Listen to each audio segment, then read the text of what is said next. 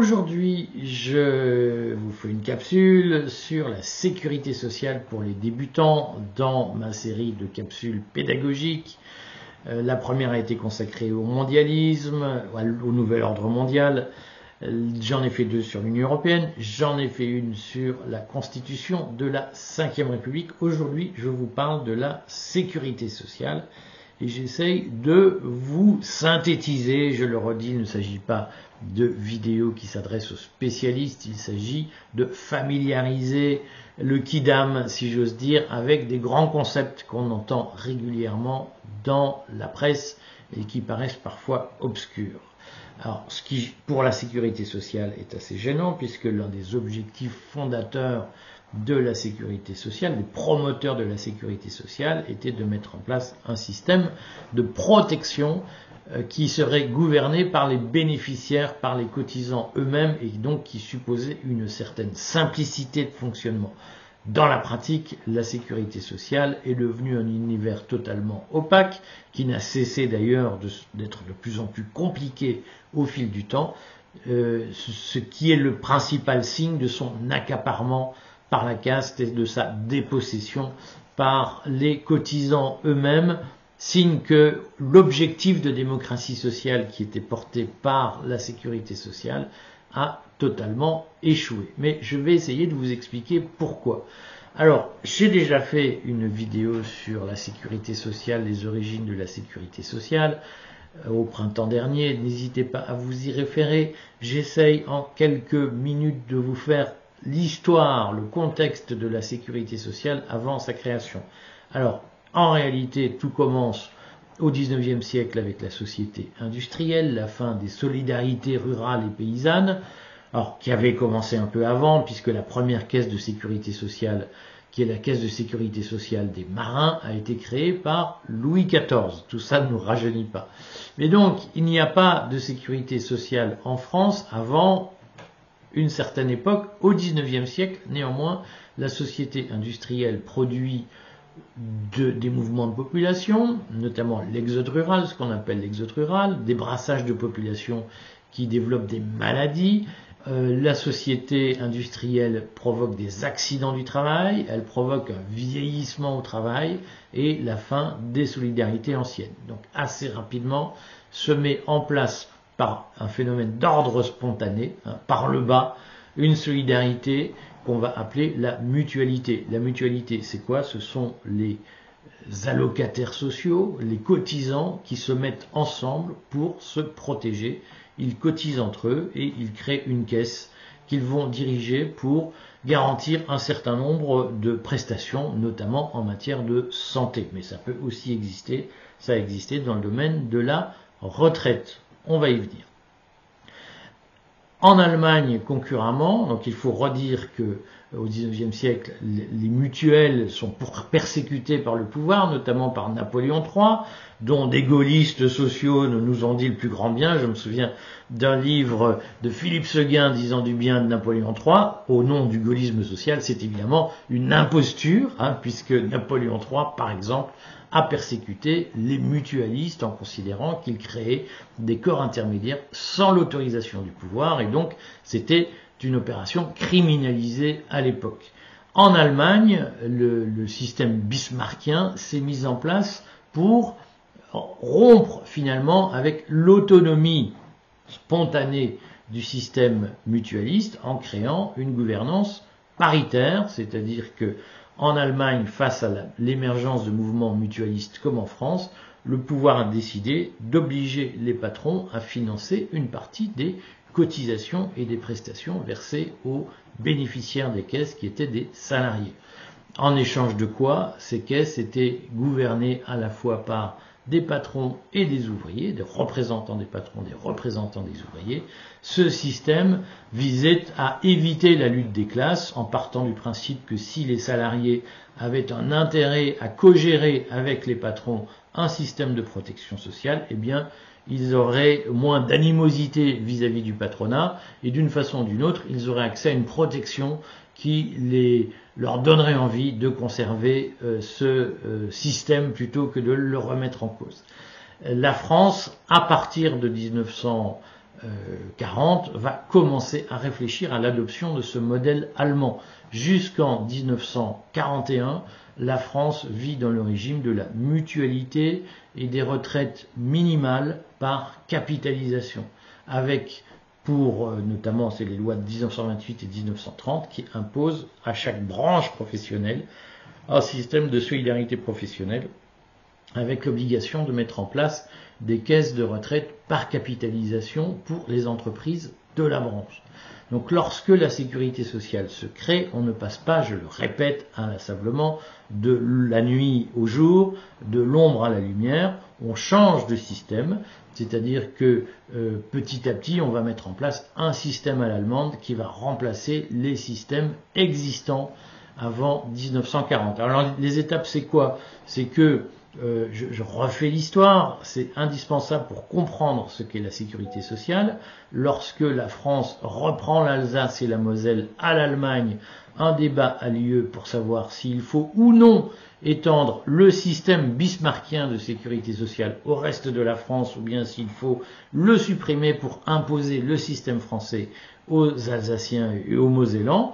Finalement, une commission parlementaire va, euh, en, 1923, euh, rendre un rapport mérésin qui va déboucher sur un statu quo. La noblesse d'État, notamment le Conseil d'État, va euh, beaucoup prôner la mise en place d'un système bismarckien universel en France, c'est-à-dire un système de retraite, de santé, d'accidents du travail qui existe depuis 1898. Je passe les détails, mais le Conseil d'État, les conseillers d'État, Alexandre Parodi, Pierre Larocque, vont préconiser la mise en place d'une sécurité sociale bismarckienne en France. La Troisième République va s'y opposer pour des raisons, j'allais dire, de libéralisme manchestérien. C'est le général Pétain qui va prendre à son actif le projet de Pierre Larocque déposé le 1er septembre 1940. Pierre Larocque qui a fondé la sécurité sociale, qu'on considère comme le fondateur de la sécurité sociale en 1944. Pierre Larocque va euh, évidemment euh, collaborer d'abord avec le maréchal Pétain. Il est juif, donc il va quitter euh, Vichy pour rejoindre Londres à la fin du mois d'octobre 1940, mais le 1er septembre 1940, en tant que conseiller du ministre du Travail, il a le temps de déposer un plan de sécurité sociale dont Vichy va faire son beurre au moins en partie, c'est-à-dire que Vichy va refuser, va renoncer à créer une branche maladie, parce que la mutualité qui soutient Vichy est très puissante. En revanche, Vichy, pour tout un tas de raisons, va créer une branche vieillesse. Si vous voulez plus de détails, référez-vous à la vidéo que j'ai déjà faite sur ce sujet. Vichy va évidemment conserver la branche accident du travail qui, euh, qui a été créée euh, dans, euh, en 1898, notamment dans la foulée des grandes catastrophes des mines de charbon. Donc, en 1941, Vichy crée la Caisse nationale d'assurance vieillesse pour les travailleurs salariés. À une époque, on trouvait encore ces références sur Internet, mais les défenseurs de la Sécu ont nettoyé Internet, donc c'est très difficile de retrouver trace de cette création. Mais Vichy va supprimer les systèmes de retraite par capitalisation, notamment les systèmes de retraite professionnels par capitalisation, ou de retraite collective créés avant 1940, et le remplacer par un système qu'on appelle aujourd'hui le régime général.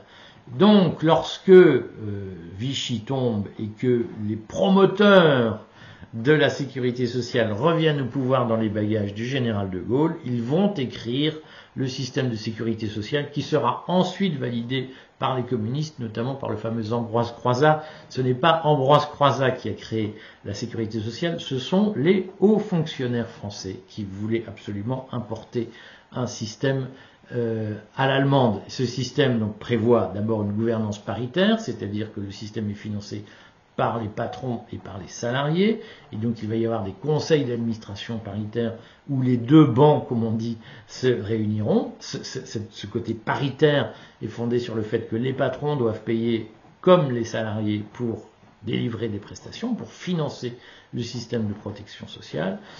Et euh, accessoirement, on notera que ce système est organisé en branches, branche maladie, branche accident du travail, maladie professionnelle, pour toutes les maladies qui sont liées à l'exercice de la profession et reconnues comme imputables à l'exercice de la profession, branche vieillesse et puis bientôt branche famille qui prendra en charge les allocations familiales.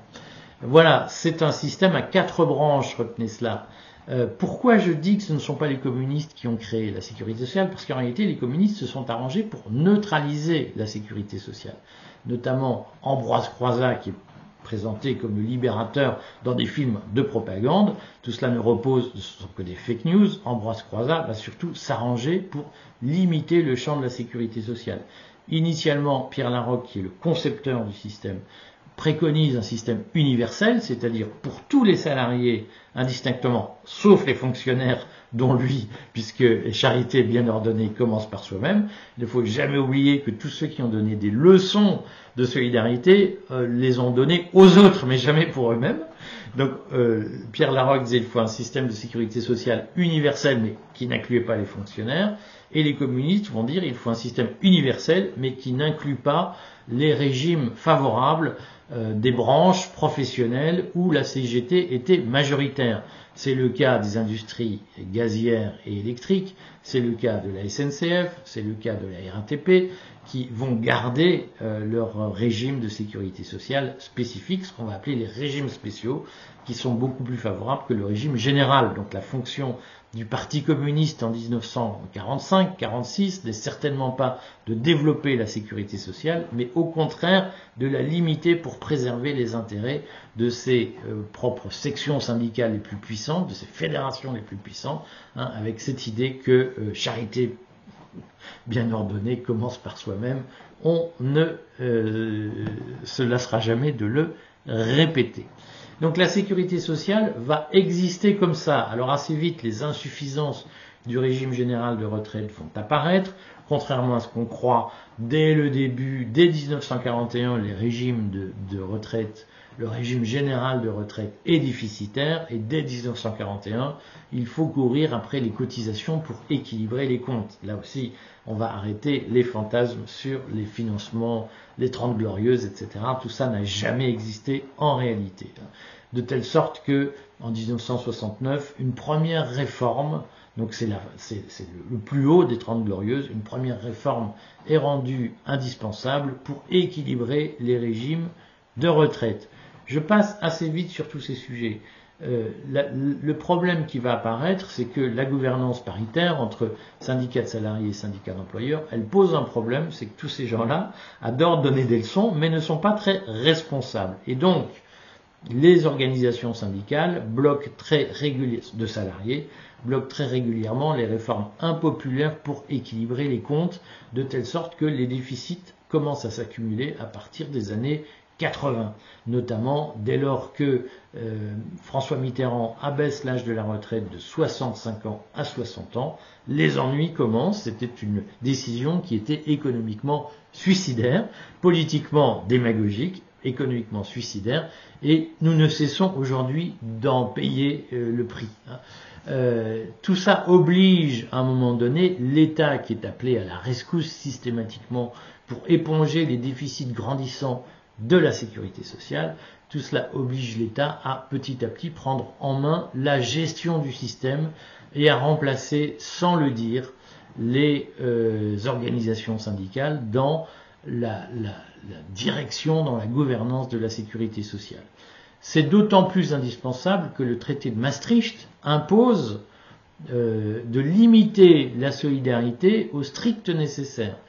Et donc le traité de Maastricht pose une règle assez simple, c'est qu'il va dire, il va obliger les États membres à choisir entre un système de sécurité monopolistique et obligatoire qui doit relever de la loi et qui compte dans les déficits publics ou dans les comptes des administrations publiques, ou bien les États membres ne veulent pas que leur système de protection sociale compte dans euh, les déficits publics, dans les comptes des administrations publiques, et à ce moment-là, il faut les mettre en concurrence. Un certain nombre de pays ont fait le choix de la mise en concurrence. L'Allemagne, la République tchèque, les Pays-Bas ont décidé d'ouvrir leur système de sécurité sociale à la concurrence et de limiter les prestations de solidarité au strict nécessaire. En France, les partenaires sociaux vont massivement s'opposer à cette mise en concurrence de la protection sociale, à cette ouverture du régime général à la concurrence, et donc il va falloir légiférer et inscrire les comptes euh, de la sécurité sociale, les comptes de la protection sociale obligatoires et monopolistiques, il va falloir les inscrire dans la loi de finances, dans les comptes publics. D'où la création par Alain Juppé de la loi de financement de la sécurité sociale, c'est l'objet même du plan Juppé, et la création de mécanismes de régulation des dépenses. Dans le domaine de la maladie, la loi fixe un objectif maximal de dépenses de santé, c'est l'objectif national des dépenses de l'assurance maladie, l'ONDAM. Et en matière de retraite, eh bien, petit à petit, la fixation des niveaux de cotisation va dépendre du pouvoir politique et ne dépendra plus des partenaires sociaux. Ce système va mettre en place la toute-puissante direction de la sécurité sociale qui aujourd'hui est l'équivalent de la direction du budget pour le budget de l'État. Ce qu'il faut comprendre, c'est que le traité de Maastricht nous a obligés à choisir entre l'ouverture à la concurrence et le maintien du monopole.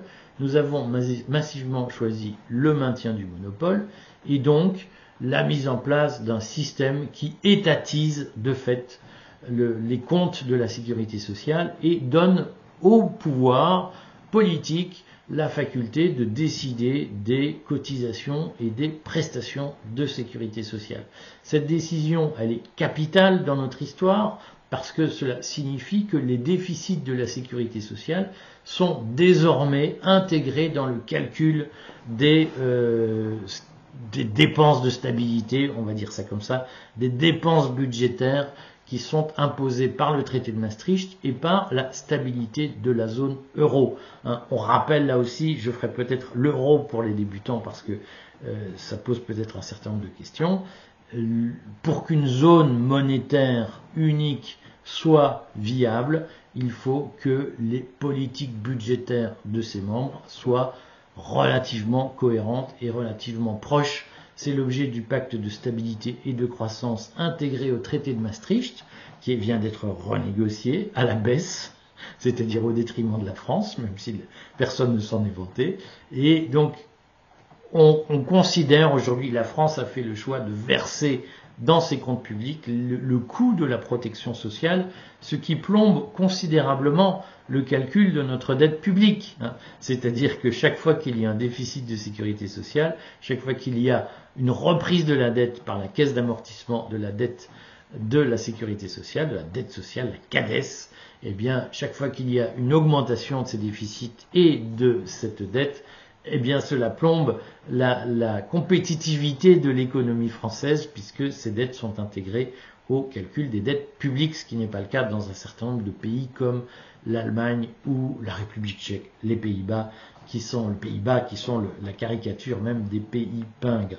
Voilà, ce qu'il faut comprendre donc, c'est que euh, petit à petit, la contrainte financière s'est imposée, alors pour à cause de, la diminution du nombre de cotisants actifs salariés et l'augmentation du nombre de bénéficiaires, notamment retraités, mais qui sont les retraités coûtent cher pour la retraite et pour la dépense maladie. La dépense maladie est essentiellement causée par les retraités, c'est un fait statistique, ce n'est pas une critique, c'est comme ça. Et donc cette contrainte de financement oblige à augmenter, à pressurer de plus en plus les salariés et donc à baisser leur salaire mécaniquement. Les gens se plaignent d'un salaire pas. En réalité, les salaires en France sont très élevés, mais la moitié du salaire sert à financer une solidarité qui est de plus en plus lourde et de moins en moins maîtrisée. Et ce problème incontournable crée aujourd'hui d'importantes difficultés.